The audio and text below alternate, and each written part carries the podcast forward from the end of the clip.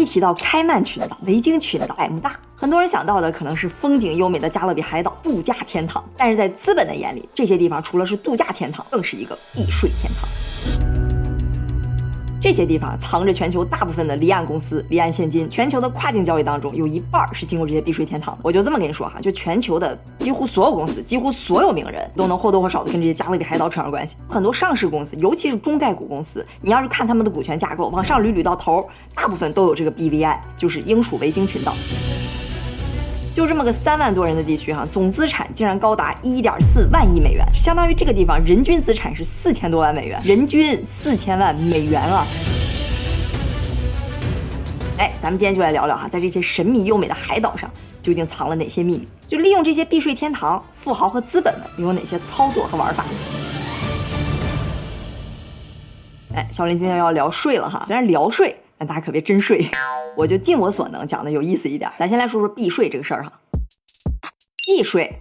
大家注意啊，它和逃税是两码事儿。理论上避税它其实是合法，这就好像哈，你开车从 A 地到 B 地，中间有收费站收二十块钱，但是哈有一个远一点的收费站，它只收五块钱。如果你不走这个二十块钱，你绕远一点走那个五块钱，这其实就是合规的避税。如果你这两条都不走，你就非想从中间找个什么小道超过去不交钱，这就是逃税哈，就违法了。咱先明确一下这个概念哈，我讲的有意思吧？臭不要脸！当然，现实情况下哈，其实它的界限啊，有的时候是挺模糊的。这个咱一会儿就会看到了。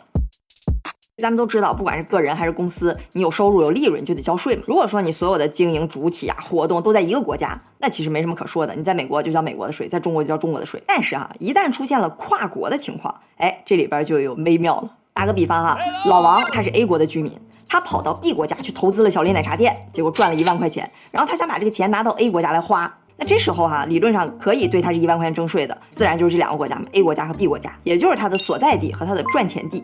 比如说这两个国家，咱简化哈，都收百分之二十的税。你说这时候税怎么收呢？嗯。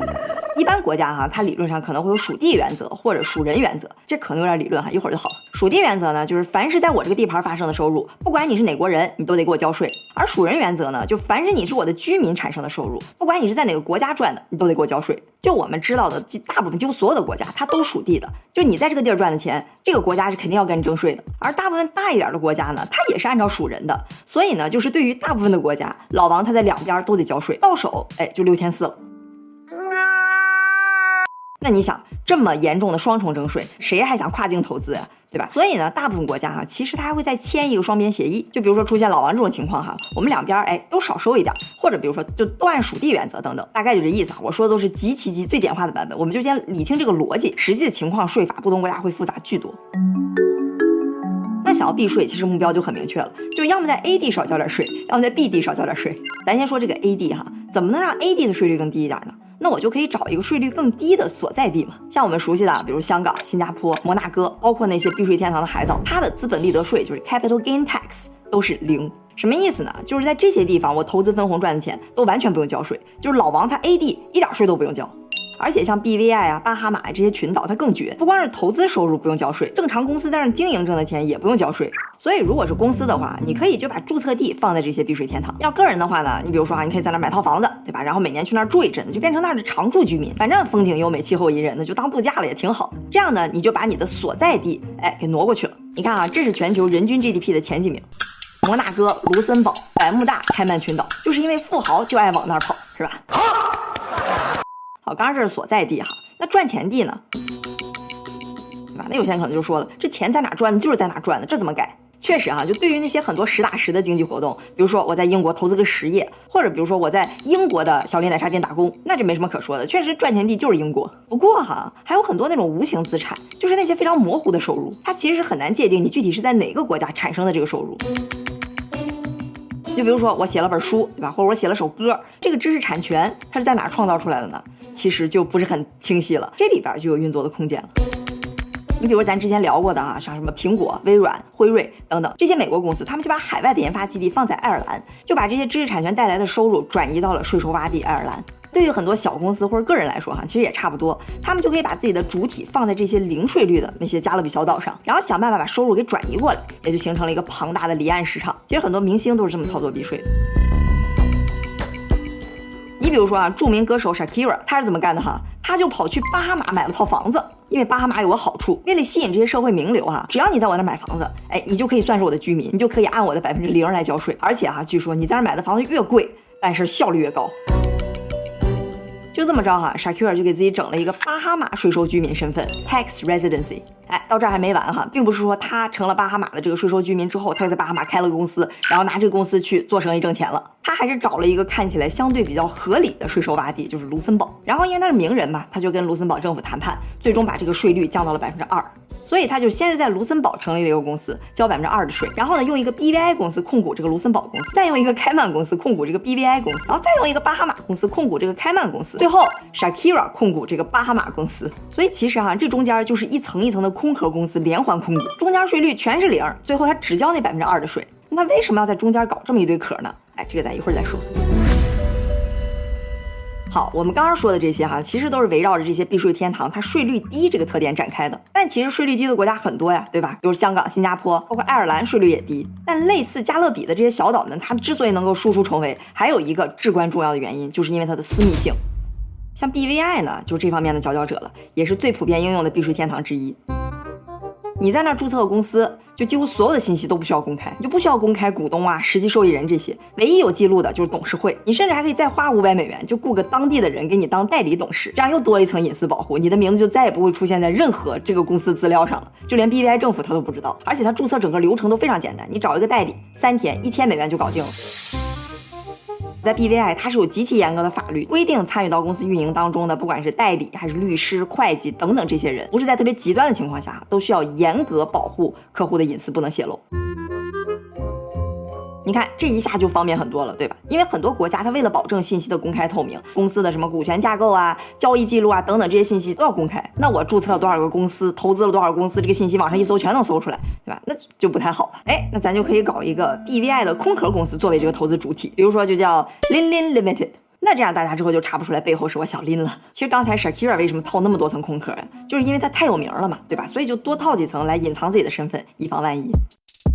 你看啊，这些避税天堂同时具备了这两个特点：低税收和私密性。又能避税，还能掩人耳目，这么好的东西，自然就成了很多高净值人群和公司的一些经济活动当中非常重要的一环。比如说，有调查发现，约旦国王阿卜杜拉二世从一九九五年到二零一七年，至少通过顾问建立了三十多家空壳公司，在美国、英国等等地方买房，价值高达一点零六亿美元。再比如说哈，英国前首相布莱尔在二零一七年的时候，通过买一个 BVI 公司，拥有了一个价值八百八十万美元的大楼，比他自己直接买这个楼省了四十万美元的税，还隐藏了自己的信息。后来是因为一些小道消息的爆料哈，才。呃，曝光出来了。不过啊，我还是强调一下，很多人或者公司，他用 BVI 来隐藏信息，可能是他不想对公众公开，也可能是他不想对，比如这个国家的政府公开。但不代表说这些活动他就肯定是非法。大家可千万别觉得说谁谁谁有个 BVI，那你这个就肯定有猫腻儿啊，不是这样的。说到这儿哈，你可能会好奇，不是说避税天堂能保护隐私吗？那你是怎么知道这些操作的呢？哎，其实这些信息哈，主要是通过一些少数的内部人士或者律所爆料出来的文件，才流到市场上的一些极少数的信息。不过一会儿哈，咱们要说到的像马云、刘强东、许家印等等，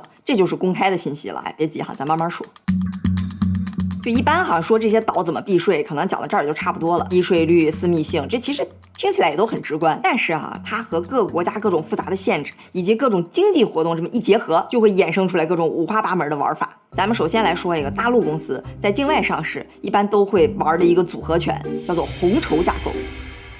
我们看境外上市的中概股，大部分其实都注册在开曼，然后你要顺着开曼再往上捋呢，十之有九都有 BVI。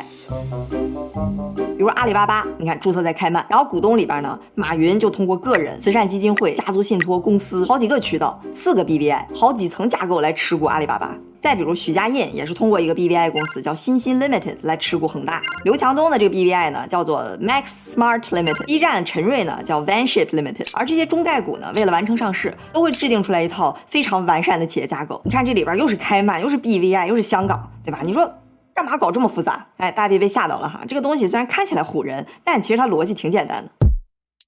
我们知道啊，A 股它对公司上市是有利润门槛的，所以像很多那种互联网公司，对吧？它前期需要积累用户，需要烧钱，或者一些科技公司，它要研发要砸钱，这种它前期都是不盈利的。所以它如果想要上市融资呢，哎，就只能去境外。比如说啊，一家大陆的企业，小林奶茶店，他想要去纳斯达克上市，因为一些监管的限制哈，就是大陆企业很难在纳斯达克直接挂牌。所以解决方案是什么呢？哎，我就需要在海外先注册一个公司，比如说叫小林国际。然后呢，用某种方式啊，让这个小林国际和小林奶茶店给关联起来。最后呢，再让小林国际去纳斯达克挂牌上市，这不就相当于变相让我的小林奶茶店哎也去上市融资了吗？所以这里头啊，这个小林国际它就相当于一个海外的壳，就跟之前我们说 Shakira 那一层一层套的是是一个概念。那你要是小林，对吧？这个小林国际的注册地你放哪儿呢？我就找一个税率低一点的避税天堂嘛。大部分公司哈都会选择在开曼群岛。你比如说京东、阿里、B 站等等吧，它的上市主体都是一个开曼公司。那你说境内和境外这俩公司怎么连起来呢？哎，最常见的就是控股。比如说我让小林国际去直接控股小林奶茶店。这还没完哈，正常大陆对外资分红的税率是百分之十，但香港呢，它会有一些特殊的优惠吧。香港公司如果持有大陆公司的股份哈，这个分红的税是百分之五。哎，那我就可以香港再去建一个公司，比如说叫小林香港，多了这一层之后，立马又减了百分之五的税。所以你看这一整套框架下来，小林香港控股境内的小林奶茶店，开曼的小林国际控股小林香港，然后小林国际在纳斯达克上市，这就是最简版的传说中的大红筹框架。有大红筹，那就必须有小红筹，是吧？它实际本质上啊，跟大红筹非常类似，但是因为国内呢，对于有一些产业，比如说像 B 站这种涉及到网络传播的，它对外资的持股比例是有限制的，或者是干脆就不让外资持股。就比如说你股东里要有外商，那你那个网络什么什么许可证可能根本就办不下来。所以刚才咱们说那个大红筹架构，它就走不通了。比如说啊，我有一个叫小林网络，这个小林网络就不能直接由这个小林香港直接控股。怎么办呢？我可以让这个小林香港在国内先控股一个外商独资企业，就叫它小林啦啦啦。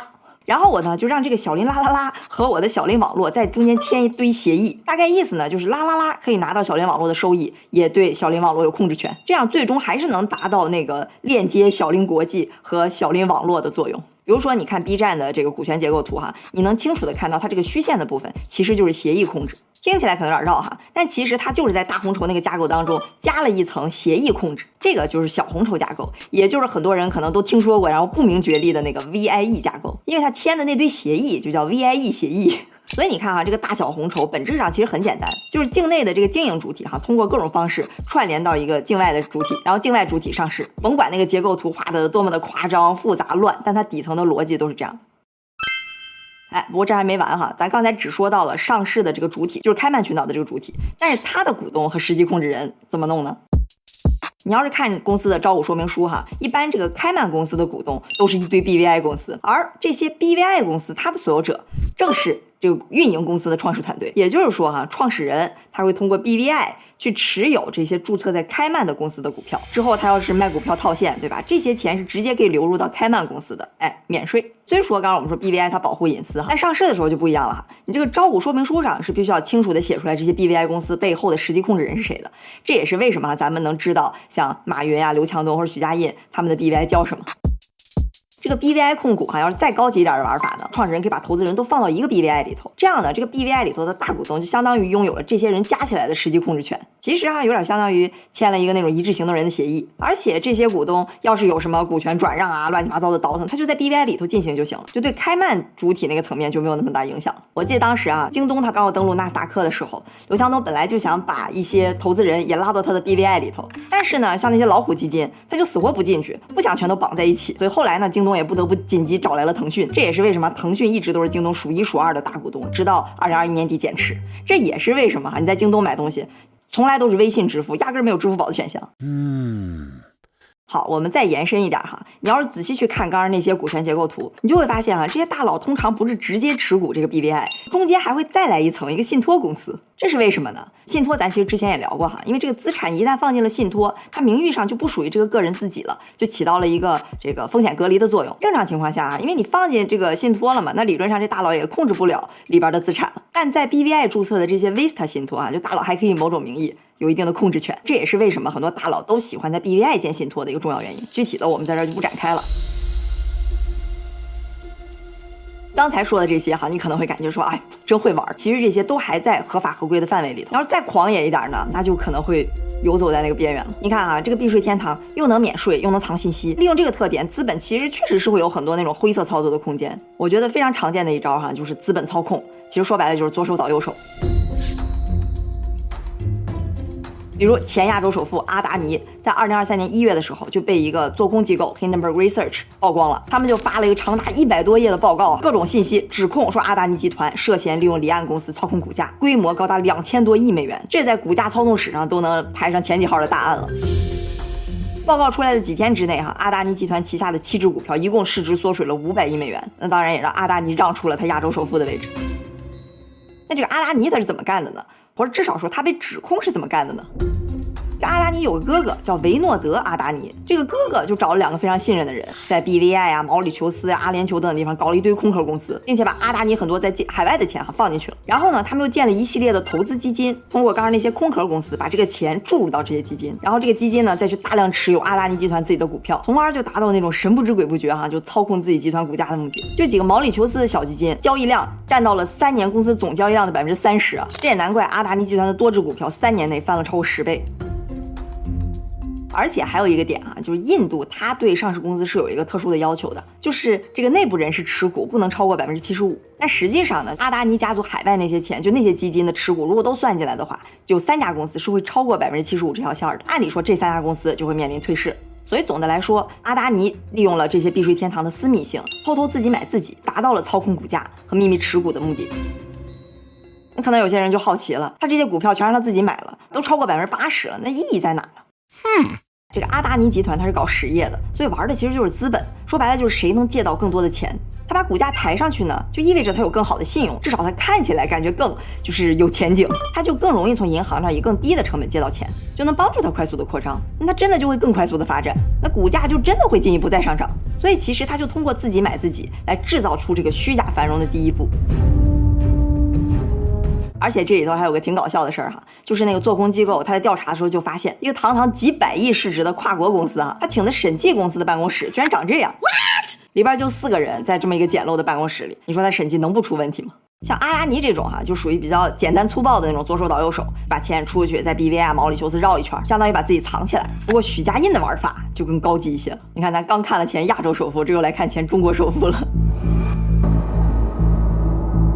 个许老板的操作哈，咱会单拎出来做一段视频，和咱们这期一起剖。主要是小林经过这一大长串的学习，也学到了 Vista 信托那点精髓，咱也得给自己隔离一下风险。大家可以出门左拐，继续精彩。一个字，绝。